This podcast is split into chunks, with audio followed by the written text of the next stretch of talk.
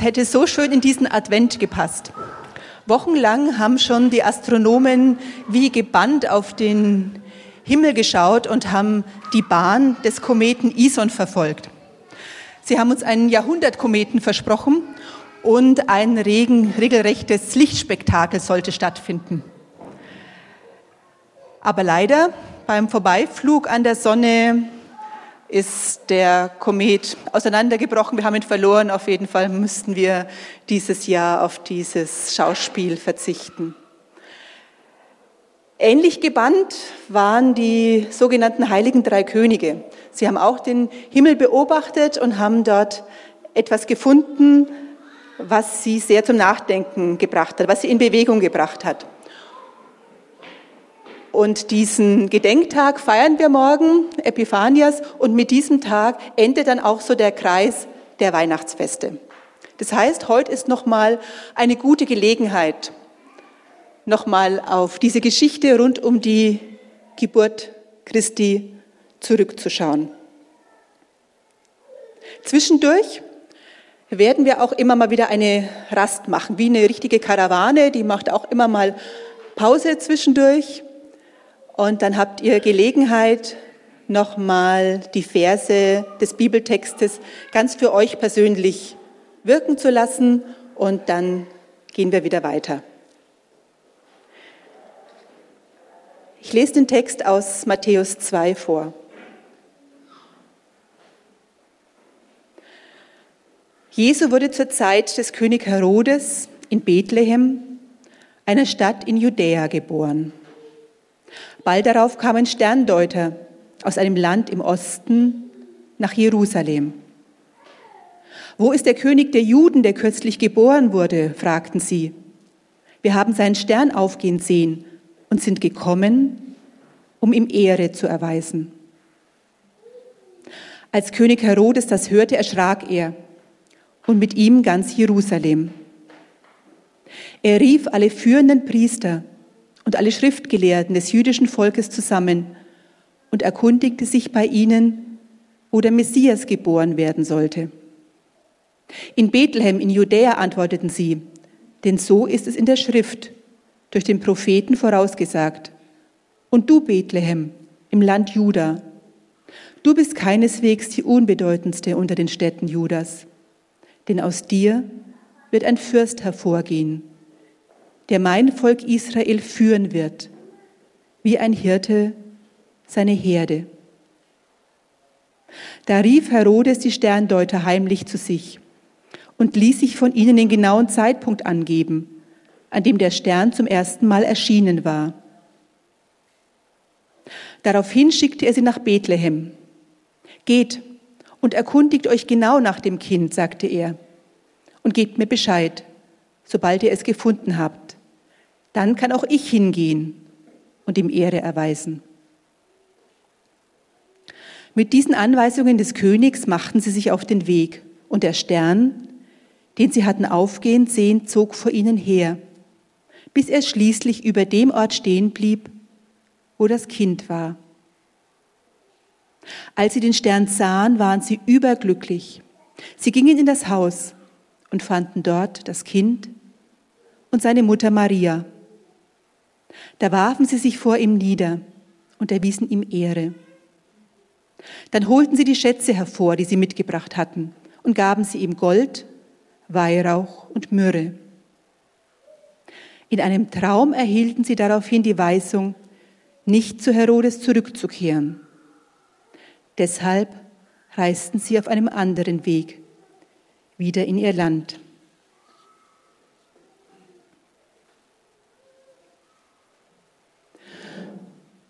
Mit dieser Weihnachtsgeschichte erzählt Matthäus die Story aus einer etwas anderen Perspektive. Magier, Astrologen, Sterndeuter aus dem Osten haben am Himmel einen Hinweis gesehen. Sie beobachten die Sterne genau und sie haben das als großes Ereignis gedeutet. Gott hinterlässt also einen Fingerabdruck, ein Fingerabdruck von der Geburt Christi in seiner Natur, in seiner Schöpfung. Und diese Fremden, die Juden, die Nichtjuden, die Heiden, die entdecken dies.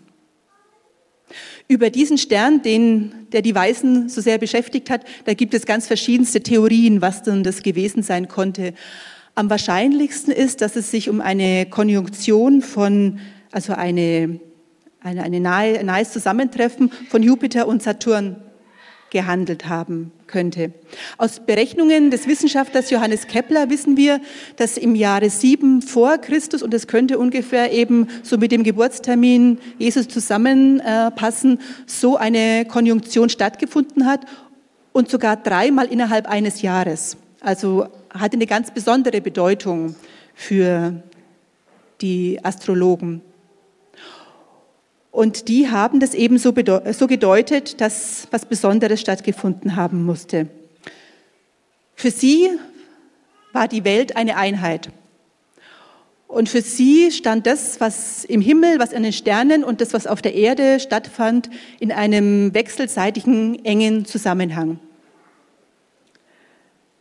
Jupiter stand als Königsstern und der Saturn, das war der Symbolstern für die Juden. Und so haben sie diese beiden Dinge zusammengebracht und haben daraus eben gedeutet, dass eben ein neuer König, ein neuer König der Juden geboren sein musste. Und sie haben sich auf den Weg gemacht, um ihn zu suchen. Diese von weit, von weit her angereisten Fremden, Magoi steht hier, das Wort bei Matthäus, Magier könnte man es übersetzen, aber wahrscheinlich waren sie so Astronomen, Astrologen, das war damals, das hing damals alles zusammen, Sterndeuter, die haben in der Natur etwas gesehen und haben es gedeutet, richtig als großes Ereignis, wie wir ja wissen, und sie packen wertvolle Schätze zusammen und sie machen sich auf den Weg, auf die lange Reise, um diesen neuen König ihm Ehre zu geben, ihm anzubeten, wie es in einer anderen Übersetzung heißt. Und etwas macht Matthäus ganz am Anfang und auch bis zum Ende ganz durchgehend in seinem Evangelium klar. Wenn der Messias kommt, dann ist es was nicht nur für die Juden, sondern dann kommt er für alle Völker. Sie machen sich also auf den Weg von einem Leit- oder Wanderstern, wie wir das so von Gemälden kennen, steht zumindest hier in dem ersten Teil der Geschichte noch nichts. Sie kombinieren völlig logisch König der Juden, wo sucht man den? Klar, sie machen sich auf den Weg nach Jerusalem und fragen dort bei König Herodes nach, denn ein neuer König den sucht man zuerst im Palast des Königs. Sie fragen auch gar nicht, ob er geboren ist. Da sind sie sich sehr sicher. Sie fragen, wo er denn geboren wäre. Und Herodes erschrak, als er das hörte. Und mit ihm ganz Jerusalem, so schreibt Matthäus. Was für ein Kontrast zu dieser Stallszene, die wir bei Lukas kennen, oder zu den Krippendarstellungen, die wir mit ihr wahrscheinlich auch so in den letzten Tagen gesehen habt. Da wird diese ganze Geburtsszene ja fast so ein bisschen idyllisch dargestellt. Mit der Krippe, mit den Hirten und den Schafen und den Engeln, eigentlich sehr, sehr harmonisch.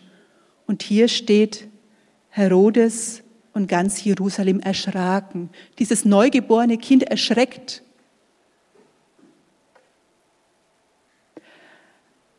Klar, äh, Herodes bietet einen Konkurrenten.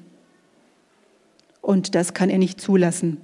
Da sieht er seine Macht gefährdet. Zwei Könige, das ist definitiv einer zu viel. Herodes erschreckt sogar so sehr, dass er später auch vor einem großflächigen Kindermord nicht zurückschreckt, nur um diesen einen, dieses eine Kind, diesen möglichen Konkurrenten auszuschalten. Und Herodes will es genau wissen. Er lässt die Fachleute kommen, den Klerus, die Priester, die Schriftgelehrten und fragt nach, wie ist es denn mit diesem Messias, mit diesem Christus? Was steht da in der Schrift? Wo soll er denn geboren werden? Den nächsten Hinweis nach der Natur gibt also die Schrift, die Bibel. Bethlehem in Judäa, das ist die Stadt, aus der auch König David stammt. Das ist gar nicht weit von Jerusalem entfernt, gleich vor den Toren. Das ist der Ort, aus dem der Messias, der Retter, erwartet wird. So steht es beim Propheten Micha. Das wissen die Priester und die Schriftgelehrten natürlich ganz genau. Sie kennen ja die Prophezeiungen. Es ist schon interessant. Die Priester und Schriftgelehrten, die wissen es doch eigentlich ganz genau. Die kennen all die Vorhersagen, die auf diesen verheißenen Messias hindeuten. Und sie haben auch gehört, was die Sterndeuter gesehen haben. Aber vielleicht war ihnen dieses astrologische Deuten zu seltsam, zu obskur, wer weiß. Auf jeden Fall, die sich auf den Weg machen, das sind die Fremden, die Sterndeuter. Sie gehen, suchen das neugeborene Kind. Und mittendrin dann eine fast private Szene. Herodes lässt die Sterndeuter heimlich zu sich kommen und er erkundigt sich fast, ja, fast fürsorglich, was sie denn wissen, wann das Kind denn geboren ist und bittet sie auch auf dem Heimweg nochmal vorbeizukommen und ihm genau zu erklären, was sie denn vorgefunden haben. Aber Herodes, der spielt ein falsches Spiel. Er hat nur eins im Sinn, seine Macht. Und die darf durch nichts und durch niemanden gefährdet werden. Bevor die Karawane jetzt weiterzieht, machen wir eine Pause, eine Rast. Ich lese euch den Text jetzt noch einmal vor, diesen ersten Teil. Und ihr habt Zeit, ganz für euch den Text auf euch wirken zu lassen. Was sagt euch der Text? Wo bleibt ihr hängen? Kommen euch irgendwelche Gedanken, irgendwelche Ähnlichkeiten? Kennt ihr Personen, die da vorkommen in der Geschichte? Vielleicht kommt ja auch ihr drin vor. Spürt mal nach, wie es euch damit geht. Schaut wirklich, was da euer Herz anrührt. Es muss nicht viel sein, ein Wort, ein Halbsatz, wie auch immer. Bleibt dabei kommt mit Gott darüber ins Gespräch. Steffi wird ein bisschen Musik im Hintergrund machen und nach zwei bis drei Minuten ziehen wir dann weiter.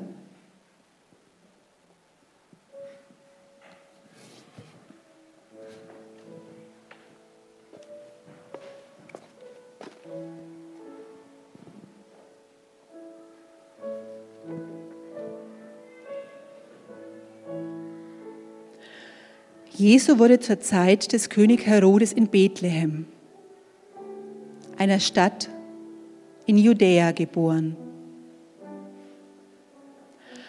Bald darauf kamen Sterndeuter aus einem Land im Osten nach Jerusalem. Wo ist der König der Juden, der kürzlich geboren wurde? Fragten sie. Wir haben seinen Stern aufgehen sehen und sind gekommen, um ihm Ehre zu erweisen.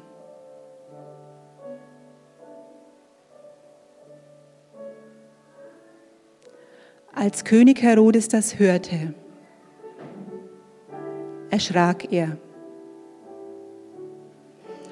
und mit ihm ganz Jerusalem.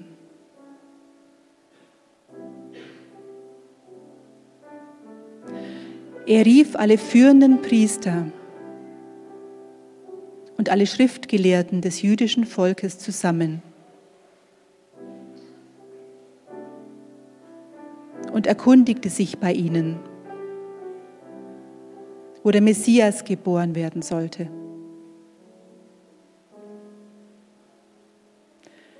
Bethlehem in Judäa, antworteten sie. Denn so ist es in der Schrift durch den Propheten vorausgesagt.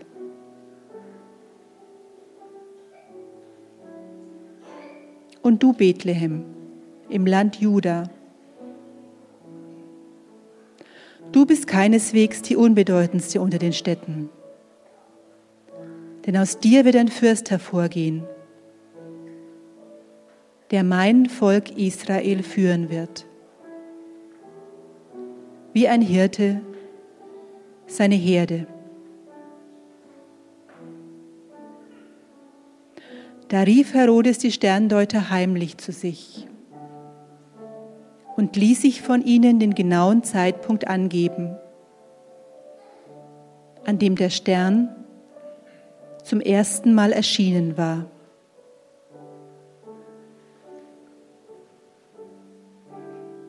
Daraufhin schickte er sie nach Bethlehem. Geht und erkundigt euch genau nach dem Kind, sagte er und gebt mir Bescheid, sobald ihr es gefunden habt. Dann kann auch ich hingehen und ihm Ehre erweisen.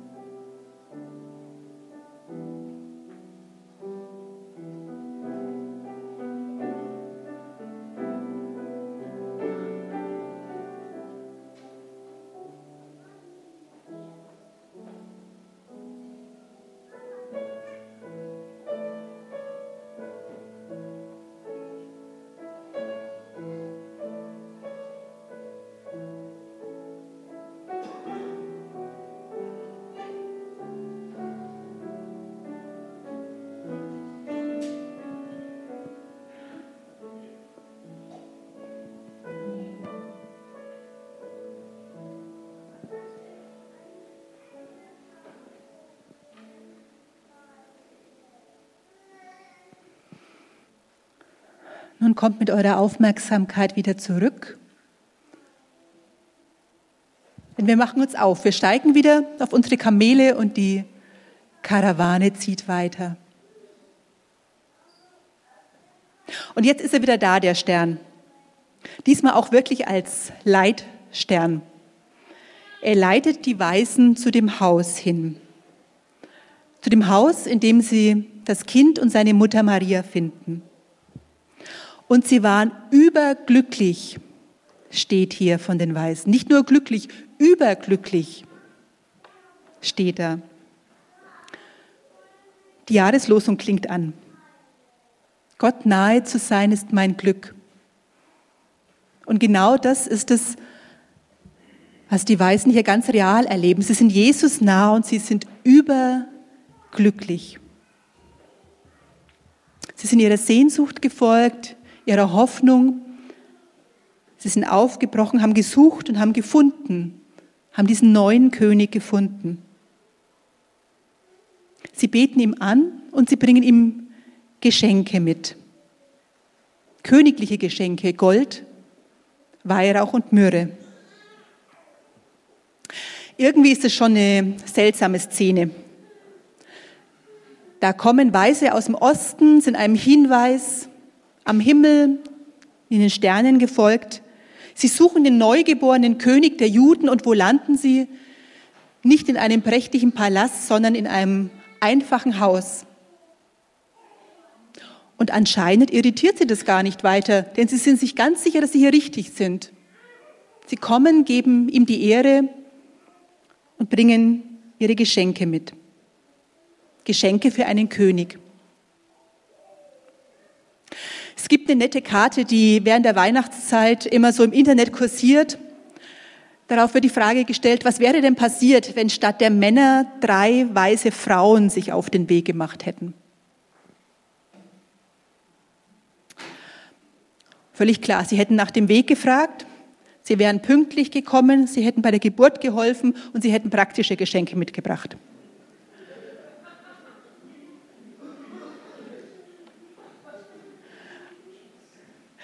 Also eine, eine nette Vorstellung. Ähm, aber es geht trotzdem eben an dem Kern der Geschichte vorbei, denn die Weisen waren eben nicht auf der Suche nach einem normalen Kind, sondern sie haben sich auf die Suche nach dem König gemacht. Und diesem König bringt man natürlich königliche Geschenke mit. Wobei der wahrscheinlich auch mit Strampler und Alete Gläschen was hätte anfangen können, aber sie bringen königliche Geschenke mit. Die Geschenke, da wurde auch immer wieder versucht, die symbolisch zu deuten. Gold, Weihrauch und Myrrhe. Gold, das steht als Zeichen der königlichen Würde. Gold galt als das Kostbarste, was die Erde zu bieten hatte. Und Gold ist etwas für jemanden, der dem Schenkenden auch sehr, sehr wertvoll ist.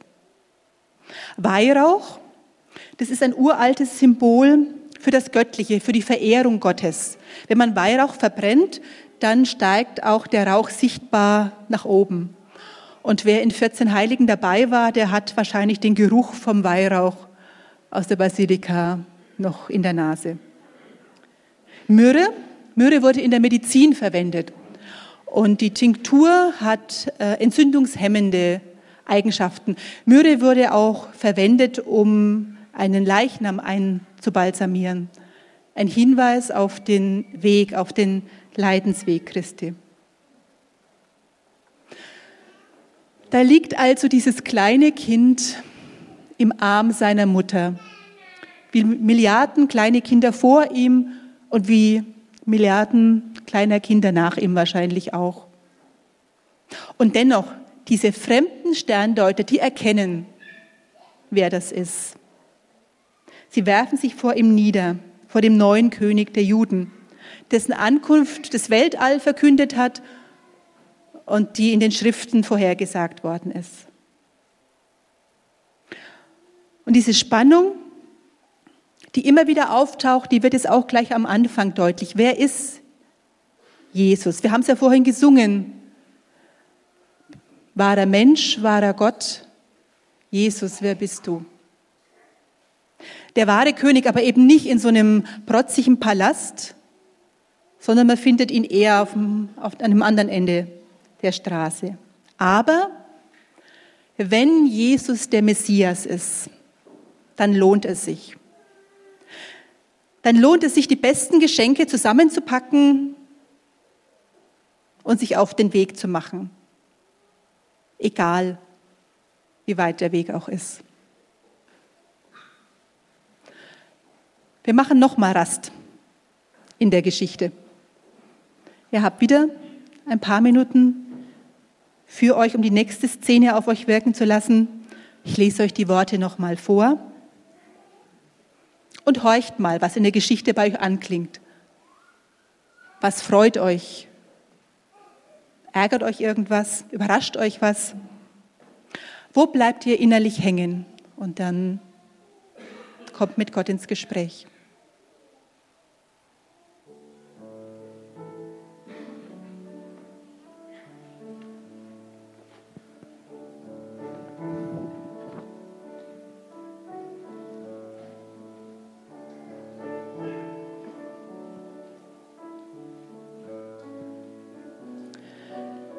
Mit diesen Anweisungen des Königs machten sie sich auf den Weg.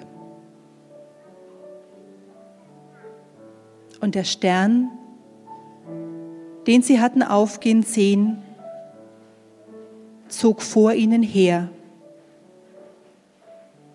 bis er schließlich über dem Ort stehen blieb, wo das Kind war.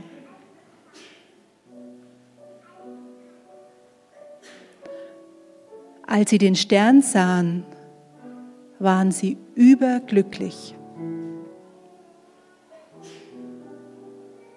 Sie gingen in das Haus und fanden dort das Kind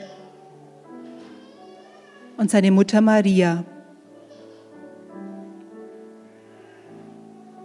Da warfen sie sich vor ihm nieder und erwiesen ihm Ehre.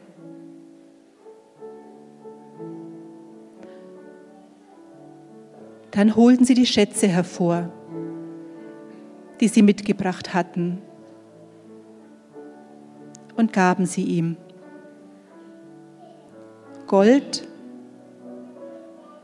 Weihrauch und Myrrhe.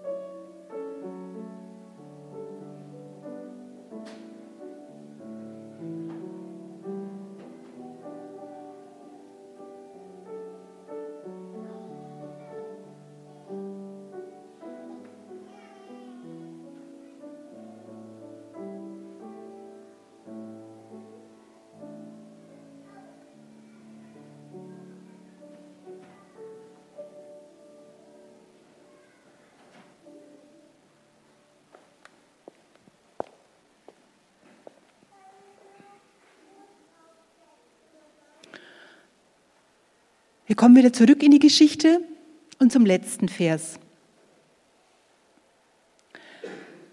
In einem Traum erhielten sie daraufhin die Weisung, nicht zu Herodes zurückzukehren. Deshalb reisten sie auf einem anderen Weg wieder in ihr Land.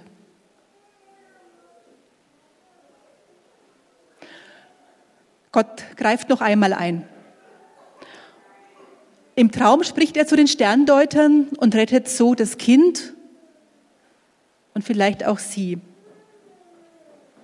In einer Kathedrale in Burgund in Frankreich findet man die Szene sehr schön und bildlich dargestellt. Der große romanische Bildhauer Gislebertus hat im 12. Jahrhundert das Thema so in Stein gemeißelt.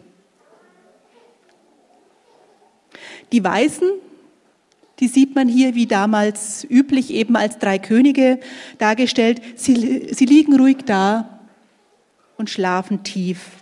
Sie sind erschöpft von ihrer langen Reise, von dem langen Weg von Babylon bis nach Bethlehem. Ruhig und friedlich liegen sie da unter ihrer Decke. Aber wenn man genau hinsieht, dann bemerkt man, dass nicht alle drei schlafen. Der eine der ganz hinten liegt, der öffnet erstaunt die Augen und er hat auch leicht den Kopf gehoben. Er ist aufgewacht, denn er spürt eine leise Berührung. Eine Botschaft von Gott, ein Bote hier als Engel dargestellt. Der hat ihn ganz vorsichtig berührt.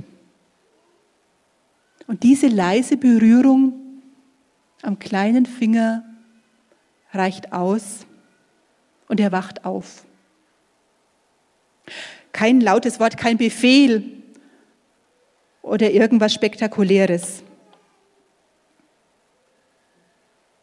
Gott macht sich hier ganz leise, fast zärtlich bemerkbar.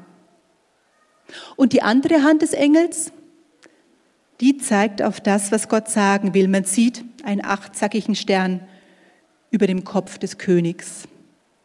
Der achtzackige Stern, ein Symbol für Christus, dem hellen Morgenstern. Und der Bildhauer übersetzt die Weisung so, die Weisung nicht zu Herodes zurückzukehren, dass er sagt, verliert es nicht aus dem Augen, was ihr in Bethlehem gefunden habt. Jesus, den Messias. Er ist es. Er ist der helle Stern, der euch führen wird. Der scheinbar so mächtige König Herodes hatte es schon ganz geschickt eingefädelt. Er wollte die Sterndeuter für seine Machtinteressen einspannen, um so einen möglichen Konkurrenten auszuschalten. Und Gott? Er dirigiert ganz leise, vorsichtig, zärtlich. Und gegen dieses Intrigenspiel von Herodes setzt er einen sanften Engel, einen rettenden Traum, in der Ruhe der Nacht. Man kann diese Rettung, diese leise Berührung, so einen Traum auch schnell übersehen. Man kann einfach weiter schlafen, am nächsten Tag aufwachen und einfach so weitermachen wie bisher. Aber die Geschichte und das Bild, die erzählen uns was anderes.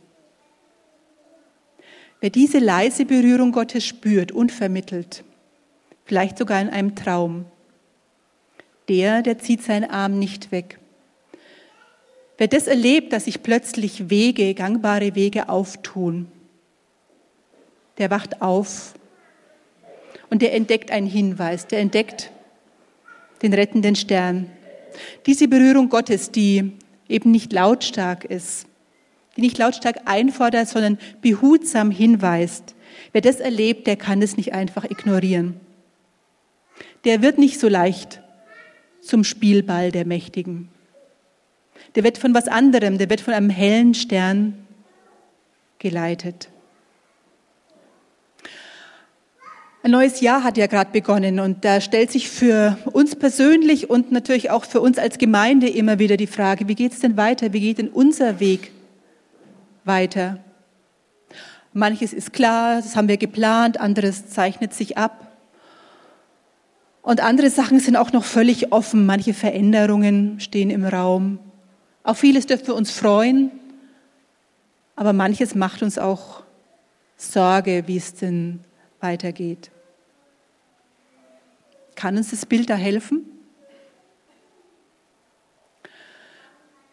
Das Bild macht Mut, darauf zu vertrauen, dass Gott da ist und dass er Wege auftut und uns den Weg zeigt, dass er eingreift. Und es lädt uns auch ein, auf diese kleinen Fingerzeige Gottes zu achten, wachsam dafür zu werden und dann eben auch vertrauensvoll den Weg zu gehen. Denn wer diese leise Stimme Gottes hört, der wird verändert. Der geht vielleicht manchmal einen scheinbaren Umweg, aber er geht berührt und mit wachen Augen seinen Lebensweg weiter. Amen.